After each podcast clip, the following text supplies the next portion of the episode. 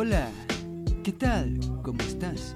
Espero que te encuentres muy, muy bien. Yo soy La Razón y la Voz y te doy la bienvenida a una emisión más de tu programa La Razón de la Voz, en su edición número 4. El día de hoy tendremos una entrevista con el ingeniero de telecomunicaciones Luis Alejandro Martínez, quien es un exmiembro del equipo de desarrollo de Canaima, quien participó hasta la versión 4.1, exmiembro del CNTI y aficionado del software libre.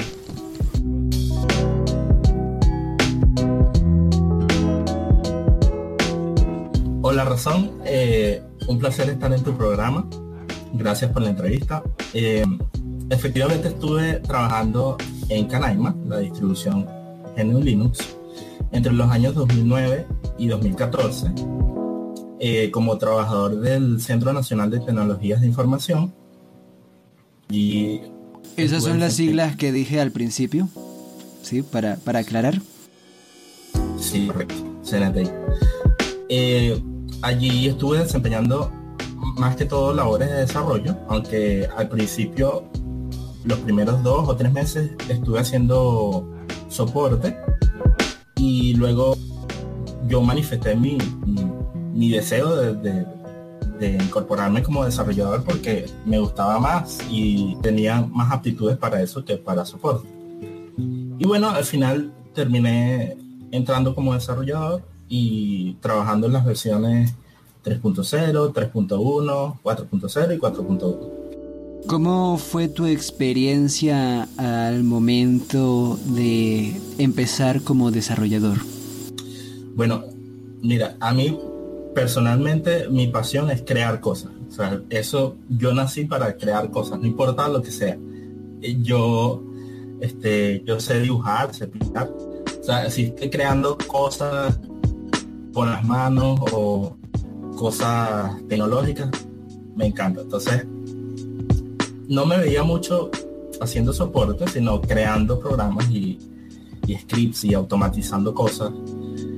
Y empecé, cuando empecé el desarrollador, eh, estaban lanzando la versión 2.1. Yo no trabajé en esa, sino que inicié aprendiendo lenguajes de programación como Python, eh, Bash, eh, C, C++, nociones básicas del kernel. Bueno, esos que acabo de, nombrar son lenguajes de programación populares en Linux.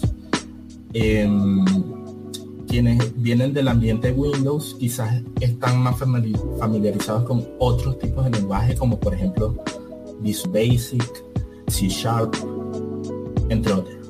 de verdad no conozco más porque yo no uso Windows desde hace como 10 años, más o menos. Entonces... Aquí una pregunta rápida e intrusiva. ¿Has visto el Windows 10?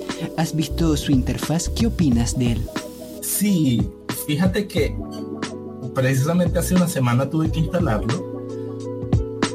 Ah, bueno, entonces no llevo 10 años, no llevo 10 años sin usarlo porque ah, mentí. La semana pasada lo usé, pero por cuestiones de trabajo, no, no por gusto, sino que hay un cliente que eh, necesitaba Mira, pero aunque haya sido un beso, aunque haya sido un, beso, la infidelidad es infidelidad. sí, correcto. Ok. Bueno, no, estaba, estuvo chévere el, la infidelidad, ¿no? Eh, el Windows. eh, que te escuche tu esposa. Este, lo único que me, fastidió un poco fue que eh, se queda al inicio instalando actualizaciones y una vez que lo dejé eh, en la noche, lo apagué y entonces decía instalando actualizaciones y cuando me desperté todavía estaba instalando actualizaciones y yo. Este, eso fue lo único que así me fastidió. Eh, pero bueno, igual no me enamoró lo suficiente como para, para quedarme con él. Lo, malo de Windows 10 es que él instala actualizaciones sin permiso. Estás tan tranquilo haciendo tus cosas y de pronto se reinicia. Mm, sí, bueno. Yo lo hice por un cliente nada más, no, gran cosa. O sea, hice lo que iba a hacer y ya, me fui. Aclaro que esta es una PC que utiliza toda mi familia y ellos no están familiarizados con Linux. Y por eso tengo que tener Windows y, y, y, Canaima como secundario, principal mío, secundario de ellos. No, mira, eh, en mi casa mi mamá usa Debian, mi hija usa Canaima, mi hija usa, mi hija, mi esposa. Eh, ahorita está usando Windows por cuestión de la universidad, pero también usaba Debian. Yo a todos ellos los evangelicé y les dije, mire, esto es mejor, bla, bla, bla, bla, bla, bla, bla, bla, bla, bla, Y, aquí, está la santa palabra de Dios. Quien no la escuche es porque es tonto. bueno, sí. Entonces, eh, ¿qué más quieres saber? Háblame un poco de la historia de Canaima. ¿Cómo surge ese proyecto? Bueno, fíjate, eso, a ver, eso se remonta a los años 2002, 2001, 2002. a ver, Canaima tiene un origen político, es decir, es producto de una política de gobierno. Por eso lo que voy a decir ahorita es, digamos, la motivación por, las cual, por las cuales los actores políticos de aquel entonces decidieron eh, tomar esta iniciativa. Pues. Entonces, no necesariamente es mi opinión, pero así, así, así sucedieron las cosas. ¿Cómo es, cómo es que decía el, el, personaje este? Así son las cosas, ¿no? Que era así. Eh, se me olvidó el nombre de Oscar Llanos. Así son. Ajá, en el año 2002, como sabes, hubo un, paro, un paro petrolero. Entonces allí se paró la industria petrolera mm, por los trabajadores y todo aquello. Eh, una de las cosas que ocurrió allí fue que una de las empresas mm, contratistas eh, de PDVSA que manejaban el core informático de la compañía eh, pudo manipular a, distancia a través de eh, las computadoras de la empresa eh, el, funcionamiento de la empresa. Entonces, bueno, cuando pasó el, pasó el paro, pasó toda, eh, toda esa contingencia, varios funcionarios del gobierno se dieron cuenta que no tenían control sobre la empresa, que habían que había, había forma de controlar la empresa remotamente. Eh, hay muchas teorías al respecto, muchas teorías conspirativas, unos te dirán unas cosas, otros te dirán otras, pero básicamente ese momento le, hizo ver al gobierno que necesitaba tener mayor independencia tecnológica para tener mayor control sobre los, las distintas eh, recursos del, gobierno. Y allí nació la iniciativa del software libre, porque mientras el core tecnológico de la empresa o del Estado sea eh, esté basado en software privativo, es decir, software al cual no se le puede ver el código fuente, no se puede ver cómo está hecho por dentro, que es una caja negra, Mientras tú no sepas que hay allí dentro, no puedes tener control absoluto sobre eh, tus recursos. Entonces, eso había una alternativa que era que es el software libre. Y entonces en la Asamblea Nacional de entonces se, se promovió varios diputados, entre ellos el diputado Tascón, olvidé el nombre de él, pero es su apellido, Tascón lideró una comisión eh, dentro de, la asamblea para promover una ley eh, o, mejor dicho empezar a discutir al respecto del software libre y cómo podíamos implementarlo. Eh, para entonces a nivel del, poder ejecutivo se, se hizo un decreto es el decreto 3390 ese decreto establecía el uso prioritario de software libre eh, por encima del software privativo. No decía por encima del software privativo, solamente decía uso eh, prioritario del software libre. Pero se sobreentiende del artículo. Sí, correcto. Claro, pero entonces eso eso fue como un primer paso, así como un, dibujito, porque la gente leía, ah, prioritario, ok, para mí no es prioritario, siguiente. era, un saludo a la bandera, porque la gente, es los términos bajo los cuales iba a ser prioritario, eh, estaban dejados al, al libre albedrío. Entonces, un director de informática que leyera prioritario, si a él no le parecía prioritario, no era prioritario ya, pues seguimos con Windows. Entonces ese decreto no tuvo mucha, eh, digamos, mucho impacto directo. Es decir, la mayoría de las instituciones no le hizo caso. Pero bueno, en el Ministerio de Ciencia y Tecnología de entonces eh, seguían tratando de ver cómo aplicar, cómo hacer em, cumplir el decreto. Yo no recuerdo muy bien, porque yo no estuve en, o sea, te estoy hablando de cosas que yo sé porque eh, me lo han contado, eh, he leído la historia, los actores que estuvieron allí yo les he escuchado de su boca todo, todo esto que te estoy diciendo. Yo no estuve ahí, yo en ese momento estaba todavía en la universidad. Eh, pero bueno, eso fue lo que pasó.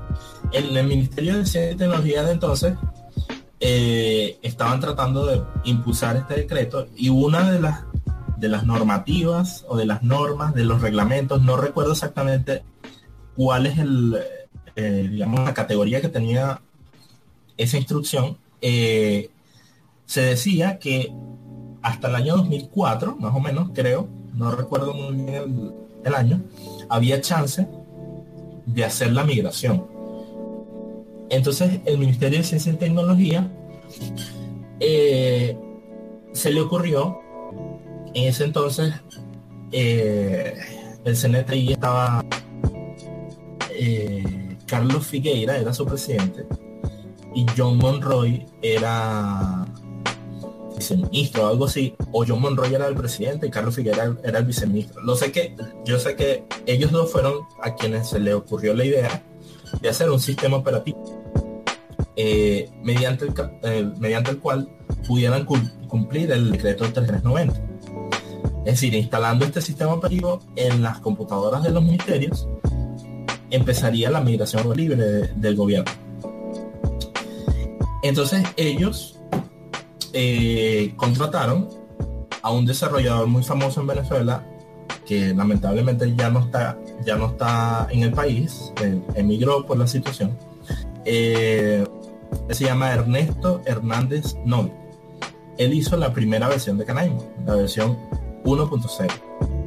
Eh, era algo bastante sencillo, bastante, digamos, adaptado a las necesidades de ese entonces. Eh, hay que tener en cuenta que, que, era una deuda, o sea, era una tarea atrasada. No había mucho tiempo para hacerla. Entonces, digamos que le faltaban algunas cosas o al menos los usuarios empezaron a decir que le faltaban algunas cosas. Este, pero para hacer la primera versión estaba muy bien. Eh, bien, hay muchas anécdotas sobre cómo se entregó esa primera versión, pero bueno, es algo bastante largo, quizás eh, para otro programa te lo cuento, para otra, cosa, otra ocasión. Hay muchas anécdotas al respecto. para, otro, para otra ocasión. Bueno, eh, en la versión 1.0, eh, le faltaban algunas cosas, contrataron algunas mejoras y una versión 1.1 con mejoras. Y bueno, luego de un tiempo eh, se contrató otra empresa, ya no un individuo, sino una empresa que se llama, o se llamó, que ya no existe, Onuba. Allí eh, un desarrollador también bastante conocido en, aquí en Venezuela, que tampoco está en el país ya por lo mismo. este, ¿Qué cosa? Este eres el único que se ha quedado aquí. Eh, más o menos, sí. Este, él se llama José Parela. Eh, él fue el autor de la versión 2.0. Él junto con otros compañeros de, del CNTI. Este, ya para ese entonces, para la versión 2.0, el CNTI había creado una oficina eh, que hoy se llama Oficina de Operaciones Canaima. Antes esa oficina en el CNTI no existía, pero es una oficina que se carga exclusivamente de desarrollar el sistema operativo. La versión 2.0 tuvo varias actualizaciones igualmente. Eh, luego vino la versión 2.1. Se contrató otro individuo. se llama Orlando Fiol. Él desarrolló, desarrolló la versión 2.1. Para ese entonces yo entro a la oficina y entonces ya conozco un poco más todo esto que, les estoy contando. Bueno, cuando yo entré a la oficina, habían unas cinco personas. Eh, el jefe de la oficina, dos desarrolladores, eh, un administrador de plataforma y eh, dos administradores de plataforma. Entonces, yo entré, conmigo serían seis y yo entré a soporte porque no había nadie en soporte. Entonces, bueno, yo entré a hacer el trabajo que me, que me pusieran, pues yo, yo sinceramente cuando entré, eh, habían varios nuevos ingresos y me dijeron, ah, bueno, y tú estar en soporte. Y es como un poco, ah, pero internamente. en algún momento voy a estar en desarrollo, pero bueno, vamos a hacer el trabajo que me pongan y yo hice mi trabajo, ¿no? pero siempre con el sueño de, estar en, el equipo de desarrollo. Y entonces yo los veía ellos trabajando y de repente me metía y les decía algo así como para eh, ver que yo, yo tenía potencial en el equipo de desarrollo. Les decía, los ayudaba con algo. Entonces, al final cuando ya estaba bastante involucrado en la parte de desarrollo, yo les dije, oye, yo a mí me gustaría estar aquí, me puedo cambiar. Ah, bueno, eso lo dije cuando también cuando entró una nueva persona que, que podía llenar mi vacante en el equipo de desarrollo. Eh, porque si no, si yo me iba antes, ¿quién iba a estar en el equipo de soporte? Perdón, el equipo de soporte. Eh, entonces, bueno, empecé eh, en el equipo de desarrollo y empezamos trabajando en la versión en la versión 3.0 eh, lamentablemente por ya por razones personales bueno uno por razones personales eh, familiares y otro por porque encontró un mejor sueldo en otra parte em, los dos desarrolladores se fueron y quedé yo solo en el equipo de desarrollo y con una versión nueva en puertas.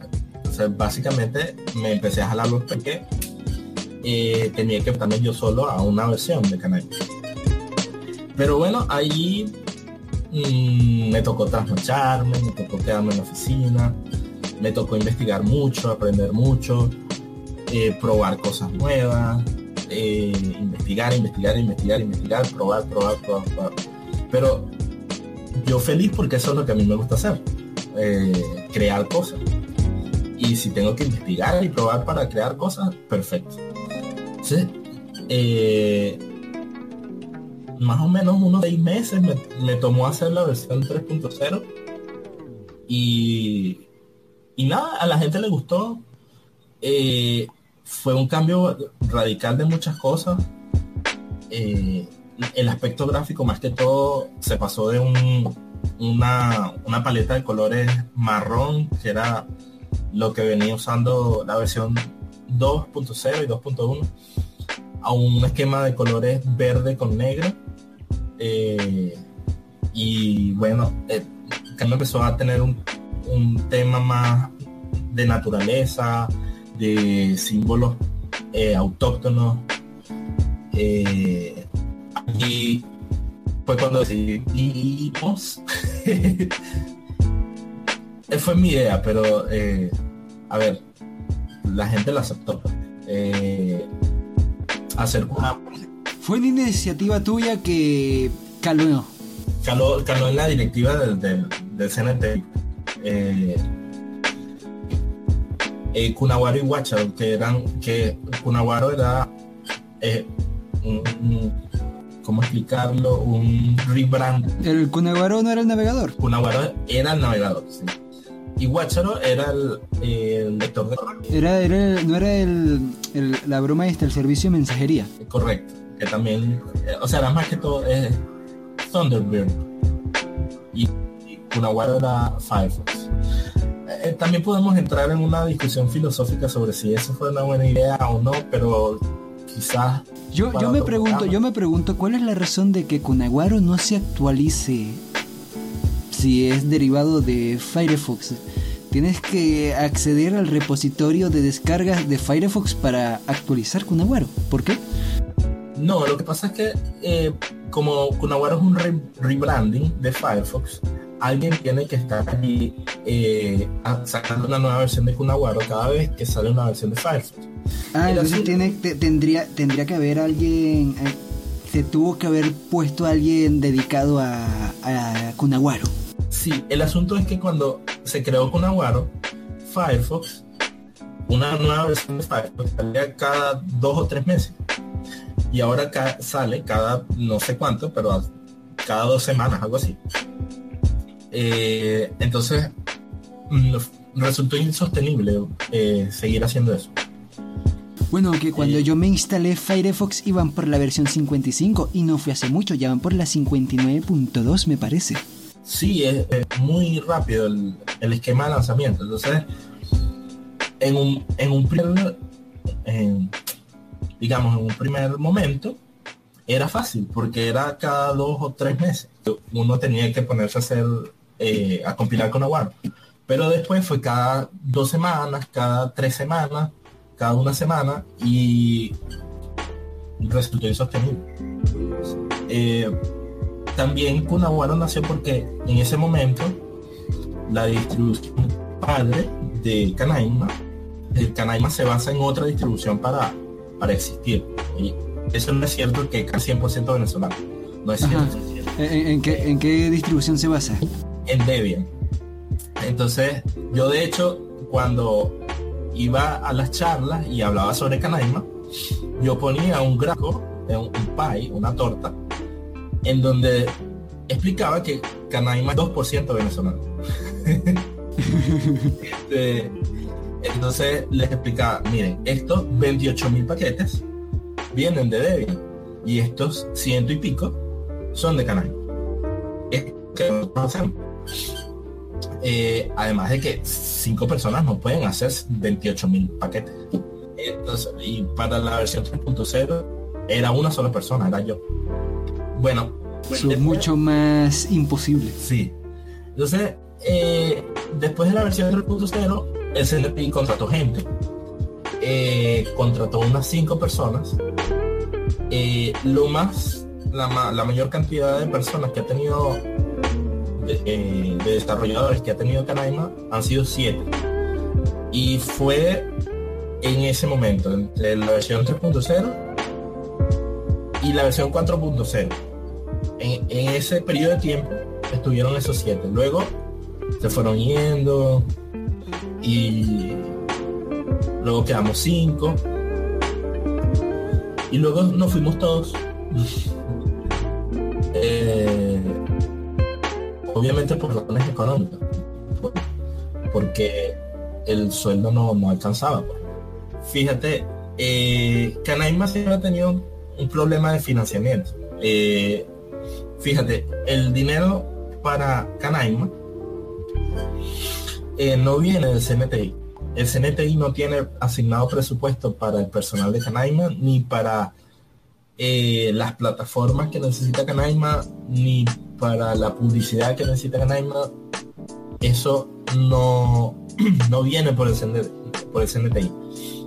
Canaima tiene la condición de ser un proyecto financiado por otra institución que se llama Fidetel, que es un fondo interno, sé qué cuestión de tecnología, de no sé qué.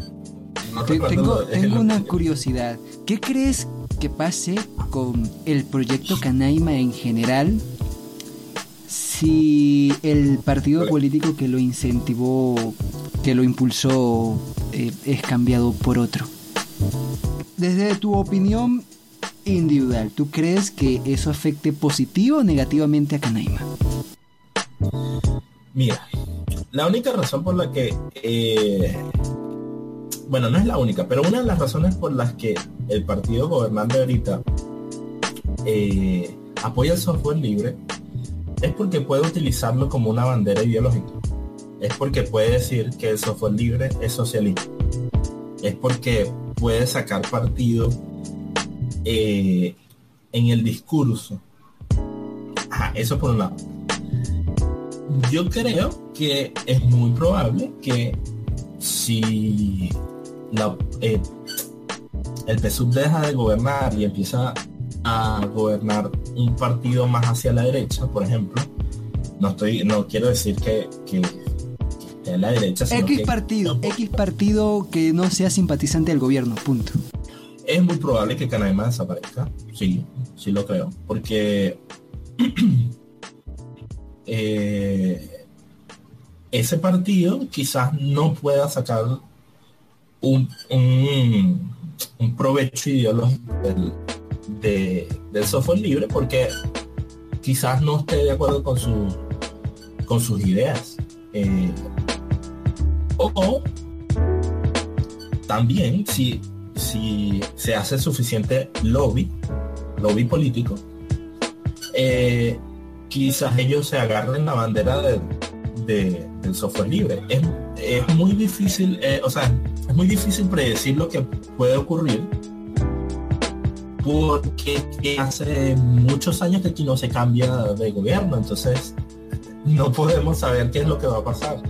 ¿Tú crees que, yendo hacia otro lado no político, crees que, no tan político, tú crees que en caso de suceder un cambio de gobierno, las personas que amen a Canaima tanto como yo, ayuden a que el proyecto siga adelante. Sí, por supuesto, yo, yo sería uno de los primeros que, que si hay un cambio de gobierno estaría allí con,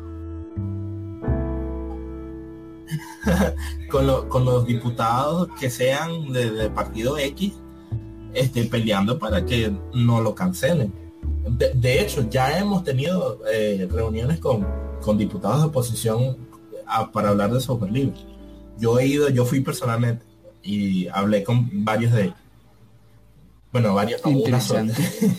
entonces, entonces, es posible, es posible que ellos estén abiertos al software libre. Sí, sí es posible. Yo no creo que que sea completamente eh, descabellado. Pero por otra parte yo me pongo a pensar, ¿no? Y yo, ajá, supongamos que hay un cambio de gobierno. Yo realmente me voy a poner a pedir porque un sistema operativo eh, no muera cuando hay otras necesidades más importantes en el país. O sea, yo, yo soy papá de canal Yo, yo eh, sudé, sudé, eh, eché pestañas en el, en el teclado. O sea, a mí me, a mí me duele lo que pasa con ese proyecto. Pero también me pongo a pensar oye, no es más importante, por ejemplo, que se pongan a trabajar en la seguridad, en la comida, en otras cosas que son más importantes que un sistema operativo. Con que ya cumplan con la seguridad, todo lo demás va a regularizarse. Exacto. Entonces yo diría que cuando esas cosas estén resueltas, entonces, ah, bueno, sí, vamos a ver este sistema operativo, vamos a ver el proyecto de las canenitas y tal. Volviendo, volviendo con Canaima, que ya nos hemos ido mucho por política, con mi preocupación muy personal de que este sistema muera porque eh, eh, me gusta mucho. ¿La última versión que hiciste es de la que más te enorgulleces o, o cómo? Sinceramente, yo las versiones que más me enorgullecen son las versiones 4.0 eh, y 4.1. No solo por el resultado, eh, del producto, de la calidad del, producto, sino lo que pasó detrás de esas versiones eh, para que ocurrieran. Porque como, como te dije, en ese momento tuvimos entre 7 y 5 desarrolladores, que es lo, la mayor cantidad de, desarrolladores, de desarrolladores que ha tenido Canaima en su historia.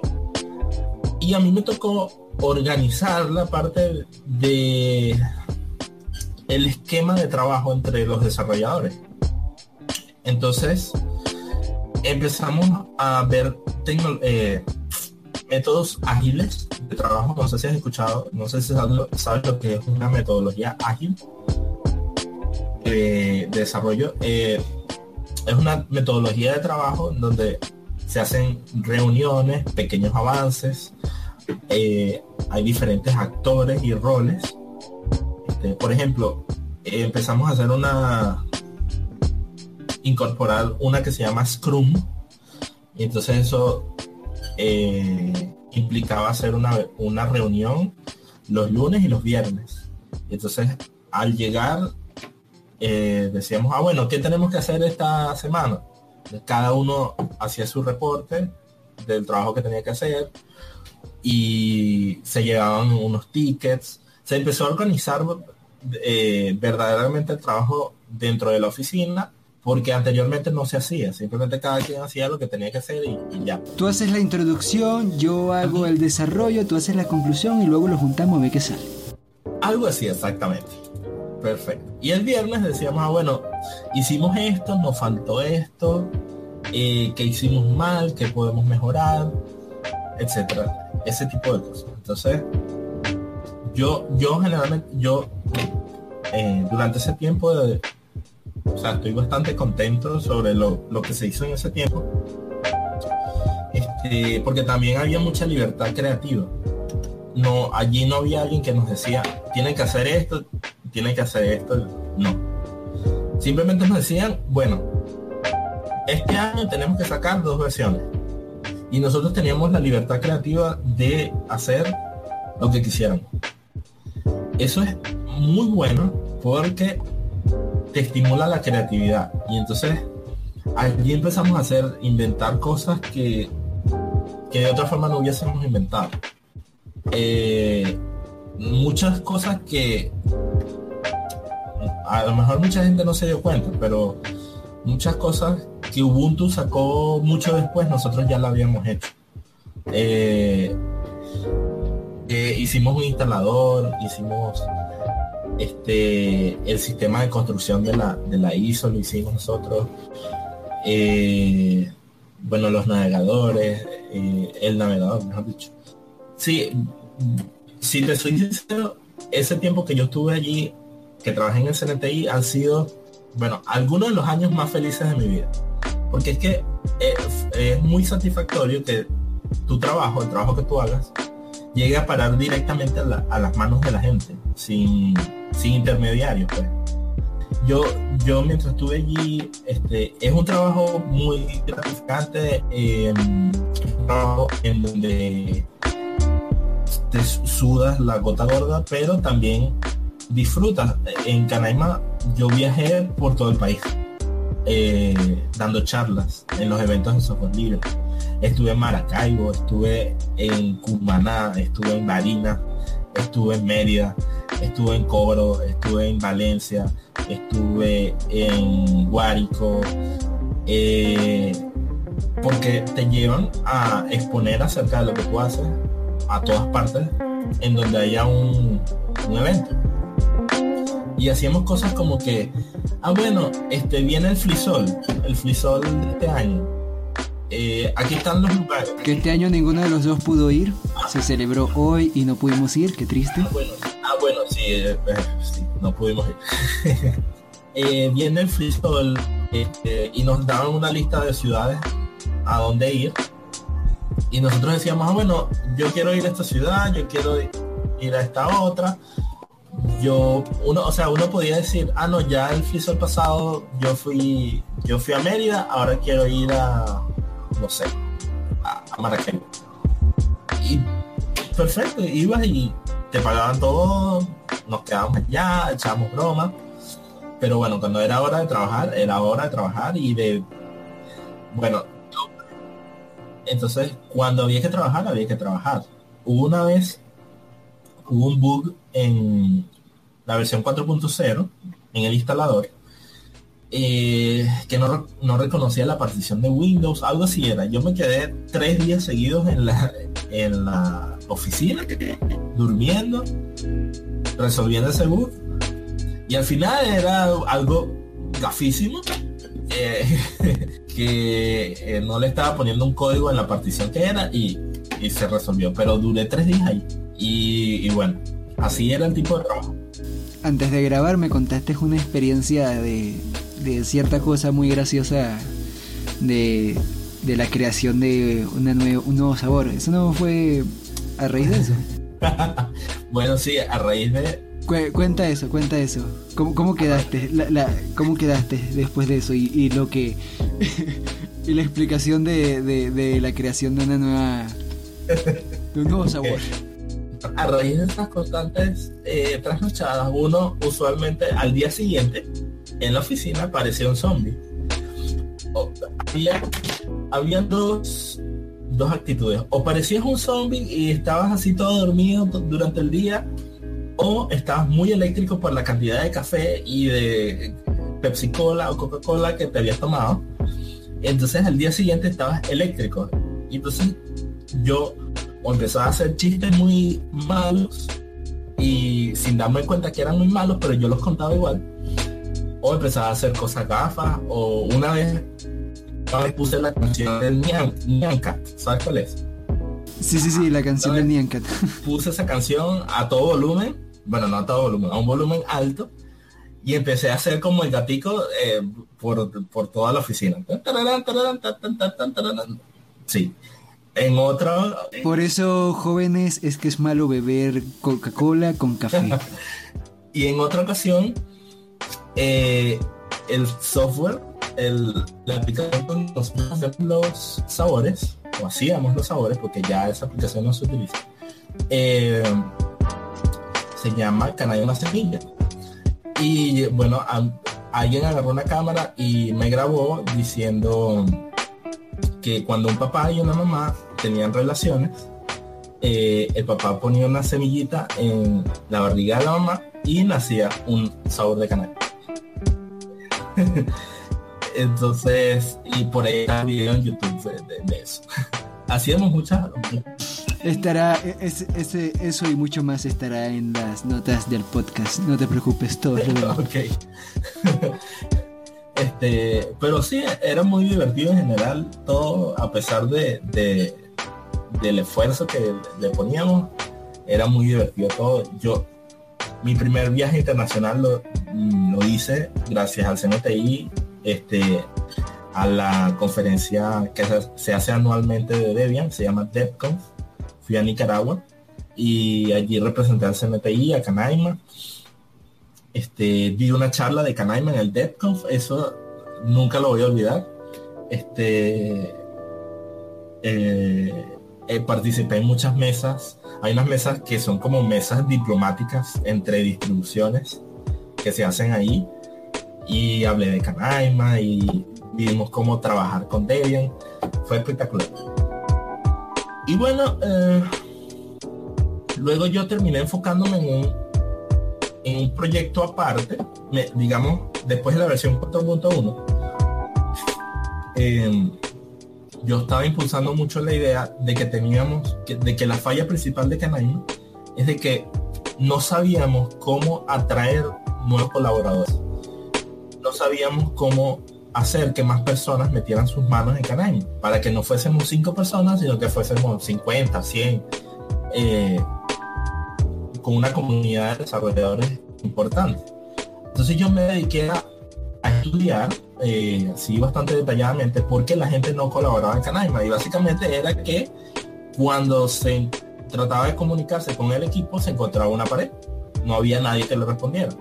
Eh, había y cuando le respondíamos, este, no éramos muy intuitivos, no, era, no, no los llevábamos de la mano, porque alguien que se está iniciando en la colaboración necesita un mentor, alguien que lo, lo ayude a iniciarse como desarrollador. Y no teníamos tiempo para hacerlo, porque estábamos enfocados, como éramos tan poquitos, en desarrollar la distribución. Entonces, a mí me pareció que era algo estratégico, eh, idear una forma en que la gente pudiera colaborar con Canaima. Y no, porque yo me fui. Eh, ese proyecto se llamó Tribus y este, era básicamente una plataforma web en donde tú solo ibas a poder eh, introducir un paquete dentro de Canaima sin necesidad de que alguno de nosotros los desarrolladores oficiales te tuviera que intervenir eh, sino que tú solo eh, ibas a llegar a, colocar tu paquete en el repositorio y se iba a distribuir como cualquier otro programa de canal. Ese proyecto era bastante ambicioso, era eh, bastante largo. Llegamos a publicar una primera versión y ya teníamos todo planificado, nuestra hoja de ruta, pero bueno, llegó un momento en donde la situación del país se puso muy difícil y... pasó lo que pasó, terminaste abandonando el proyecto. Bueno, yo no, yo no, eh, yo no abandoné el proyecto por eso. Em, la mayoría de mis compañeros sí, pero yo lo, yo lo abandoné por algo familiar. O sea, yo, yo tengo una esposa, eh, tengo una hija y ahorita yo te estoy hablando desde Maracay, que es mi casa, que es donde yo vivo, y esos cinco años yo trabajé allá en Caracas.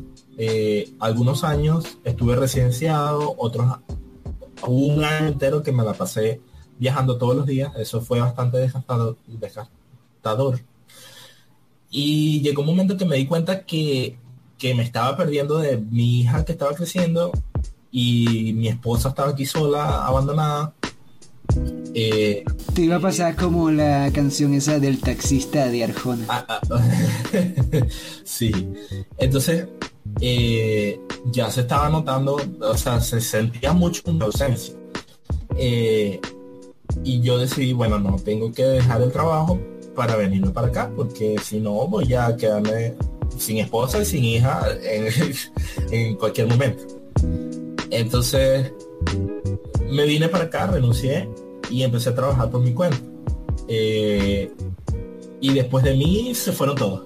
Eh, pero, o sea, ya, ya se sentía la, la situación económica del país y se fueron porque necesitaban mayores, mayores ingresos. Y no quedó nadie. Quedó, la oficina quedó vacía. Quedó una sola persona que es Joaquín Muñoz que es el actual eh, eh, director de la oficina de, operaciones canales. Director no es el cargo, es jefe, jefe de, de, la oficina de operaciones canales. Después de, después ¿Y él está solo actualmente ahí? Sí, él es el jefe eh, ahorita. Luego de eso, contrataron más gente, hicieron algo que a mí me pareció lo peor que pudieron haber hecho, pero bueno, eh, por la insistencia de, a ver, por la ausencia de muchos actores y por la presencia de otros actores, estoy hablando de la comunidad, en uno de los eventos de la comunidad decidieron borrar todo el código fuente de canal eh, y empezar a hacerlo desde cero. Y de ahí nació la, la versión 5.0 en adelante.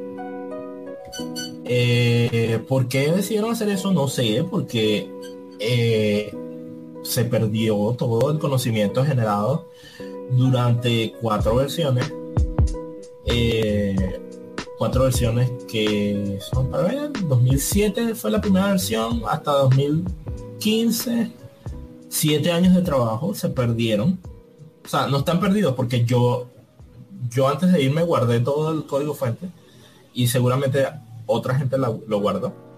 Eh, pero hay mucha gente que, critica mucho y entonces eh, eh, tú, tú actualmente tú actualmente recomendarías utilizar Canaima 4.1 teniendo el 5.0 y el 6.0 no, no, no soy tan egocéntrico así. Yo, sí les recomiendo, usen Canaima 4.1, que es lo mejor que hay. No, no. Yo lo que diría era que lo que lo prueben pues, y que porque es que la distribución está O sea, imagínate que estás hablando con un nuevo usuario de Canaima ¿Tú recomendarías que se iniciasen en 4.1 o dirías que fuesen de una sola vez al 4.5 que el, 6.0 el, el 5.0 tiene continuidad al 6.5, ¿no? Ah, pues el 6.0. ¿Que me confundo? ¿Que me confundo?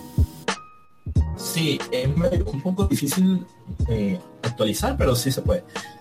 El problema es el siguiente. Eh, si yo recomendaría un usuario de Canaima, le recomendaría una distribución de Canaima que no existe. Porque yo le recomendaría algo que es una combinación entre Canaima 4.1 y Canaima 6.0. Porque ¿qué pasa? Canaima 4.1 eh, está muy viejo. Eh, eh, bueno, por ejemplo, tú me has dicho que, a ti te sirve perfectamente todo lo que tú necesitas. Está bien. son tus necesidades particulares como usuario. Pero hay otros usuarios que necesitan quizás algo más nuevo. Necesitan, por ejemplo, un navegador más nuevo, versiones de programas más nuevos. Porque hay gente que tiene computadores muy nuevos que necesitan un kernel más nuevo que soporte sus dispositivos. Y Canema 4.1 es un viejo para ellos. Aquí entre nosotros, ¿cuál interfaz es más bonita? Así, en confianza. ¿Cuál es más bonita? No me pongas en ese predicamento. Tengo que decir. En el grupo de Canaima te van a quemar, digas lo que digas. Aquí entre nosotros. Tengo que decir, objetivamente, de verdad, tengo que decir la 4.1 porque, eh, por ejemplo, de, la 4.1 a la 5.0 hubo un cambio loquísimo de, de, colores. Yo no sé, yo no sé a quién se le ocurrió eso, de verdad. Ponerle este fucsia con, azul, con no sé qué, con ¿qué es eso? O sea, la distribución se llama Canaima, la, distribución se llama Entonces, llama, si se llama Canaima, tú vas al Parque Nacional Canaima y ves verde, ves azul, ves marrón, no ves fucsia, no ves amarillo, no ves azul, no ves... Entonces, eh, lo siento al que se le ocurrió esa distribución de colores, pero eh, no. Eh, entonces, yo no he podido probar la 6 todavía, no sé si tiene esos colores chillones todavía. Bueno, pero bueno, yo si yo mm, recomendaría una versión de Canaima, recomendaría una que no existe, lamentablemente. Que, digamos, yo recuperaría el código perdido de Canaima 4.1 y le pondría los, el software actualizado de la versión 6.0. Y esa sería la, versión de Canaima que yo recomendaría hoy. Eso es muy triste. ¿No has pensado en hacer un sabor distinto de Canaima con el código fuente que posees para que sea más actualizado y que pueda seguir la línea de 4.1? Mira, sí. Eh, de hecho sí, y he estado apartando tiempo para eso porque bueno, yo también tengo que trabajar y eso. Eh, he estado apartando tiempo para hacer eso. De hecho, recientemente mandé un correo a la lista para y ver cómo podíamos hacer para, para volver a hacer un sabor así. Eh, y bueno, eh, creo que no sé en qué quedó eso, sinceramente, porque me dijeron algo así como que ya lo estaban haciendo y... ¿Eso es paja? no, mira, el que me lo dijo fue Joaquín, él es muy amigo mío, o sea, yo lo tengo en mucha, mucha estima. Entonces podemos confiar en su palabra. Es, sí, sí. Eh, lo dijiste dudando. lo que pasó es lo siguiente, fíjate. Las versiones 3.0, de la 3.0 a la 4.1, tuvieron un apellido. No sé, no eran Canaima nada más. Sí, la, la Canaima 4.1 es Kukenam, ¿no? No, ese es el nombre del, del release de, de, la, de la versión un apellido, eh, me refiero a que nosotros hicimos un sabor de canaima. Esas versiones eran un sabor de canaima que se llamaba canaima popular. Esa era la ¿Quién hacía las otras distribuciones como Geocanaima, Canaima Caribay? Eh, esas otras cosas? Bueno, eso es porque Canaima es una meta distribución. Es decir, que se pueden sacar otras distribuciones a partir de Canaima. Y nosotros publicamos las herramientas para hacerlo, el proceso para hacerlo. Y de ahí nacieron miles de hijos de Canaima. Bueno, miles no, perdón, decenas. Canaima Cali. Miles de hijos, ¿dónde están esos miles que yo no los veo? Me dan curiosidad. Ah, bueno, eh, murieron, la mayoría, lamentablemente. ¿Murieron antes de nacer? Sí. No, no, nacieron, sí nacieron, pero se murieron en el camino. Es eh, Canaima Caribay, Canaima Colibrí, Canaima Forense, Canaima eh, Geocanaima, que dijiste. Eh, este, un tiempo que yo me la pasé, fui a PDVSA, fui a CanTV, fui, me la pasé dando charlas de Canaima Semilla, fui a BIT, eh, le di clases a muchos desarrolladores para que hicieran su propio sabor adaptado a la, institución en la que estaban. Y, y sí lo hicieron, hicieron Canaima PDVSA, Bit hizo su Canaima. El Caribay eh, es muy bonito, me gusta. El Caribay lo hizo Senditel, creo, sí. Eso, eso de la televisión digital abierta y todo eso es, es maravilloso. Sí, eh, lo hicieron muy bien. Este mm, y bueno, es, esas versiones de la 3.0 a la 4.1 eran Canaima popular. Pero en la versión 5.0 hubo un cambio de director de presidente de CNTI eh, y a él se le ocurrió la genial idea de que Canaima Popular mm, debía morir y no debía salir un nuevo no, perdón no debía salir un Canaima para las casas, sino un Canaima para las instituciones. ¿Tú qué opinas de esa decisión que en mi opinión es concebida por el señor Lucifer de los infiernos? no, mira, yo no me voy a poner a criticarla porque el objetivo original de Canaima... Tú, no, tú lo entiendes, yo no lo entiendo y no lo sé.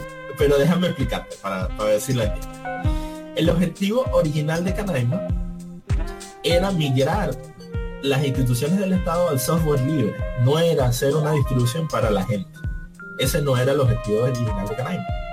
Entonces, bueno, a él se le ocurrió que él debía volver a la idea original, que era hacer una distribución para el Estado, eh, y la hizo. Y, a partir de allí, de la versión 5.0, Canaima empezó a llamarse Canaima Poder Público.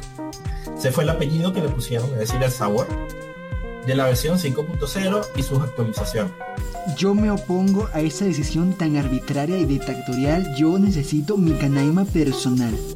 ok, sí. Yo también, ah, yo también estoy de acuerdo contigo, pero puedo entender por, qué el presidente de CNTI de, ese entonces... Ya lo entiendo, ya lo entiendo, pero no lo acepto. ok. No lo puedo aceptar. Bueno, entonces eh, yo pensaba porque de hecho en la página web sigue llamándose Canaima eh, Poder Público, que la versión 6.0 era para las instituciones. Y entonces a mí se me ocurrió que yo podía volver a sacar una versión de Canaima Popular. Porque de verdad lo estuve pensando, estuve, digamos, engranando las cosas, las tareas que tenía que hacer. Y no me costaba mucho, la verdad, porque yo tengo el, tengo código fuente, eh, ya tengo práctica haciendo distribuciones.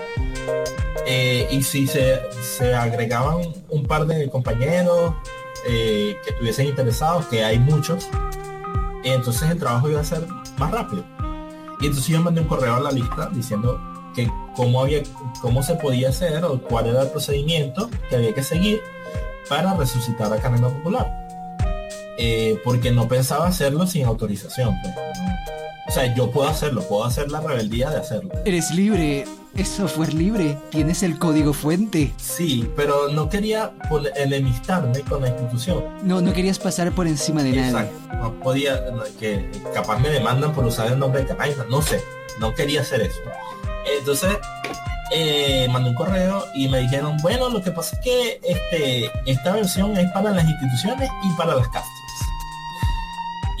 Eso yo no me lo como como lo pongan. Mira, sí, podemos ponernos a pensar las mil teorías de conspiración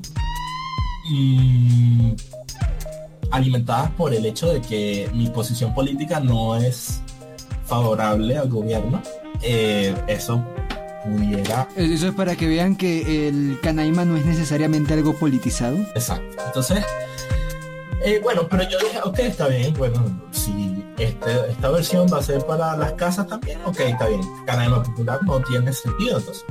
Porque, ajá, que voy a, estar haciendo una distribución para las casas si ya hay una. Entonces, bueno, eso quedó ahí como que... Eh, no sé. Porque de verdad no me voy a poner a, a ir en contra de la gente, a, ponerme rebelde y no, sí, yo voy a sacar una versión de canal. No, eso no lo voy a hacer. Además, disculpa, eh, disculpa que te interrumpa, pero ya llevamos más o menos una cantidad considerable de tiempo grabando y pues no me gustaría extenderme más. Podríamos, podría llegar a ser cansino.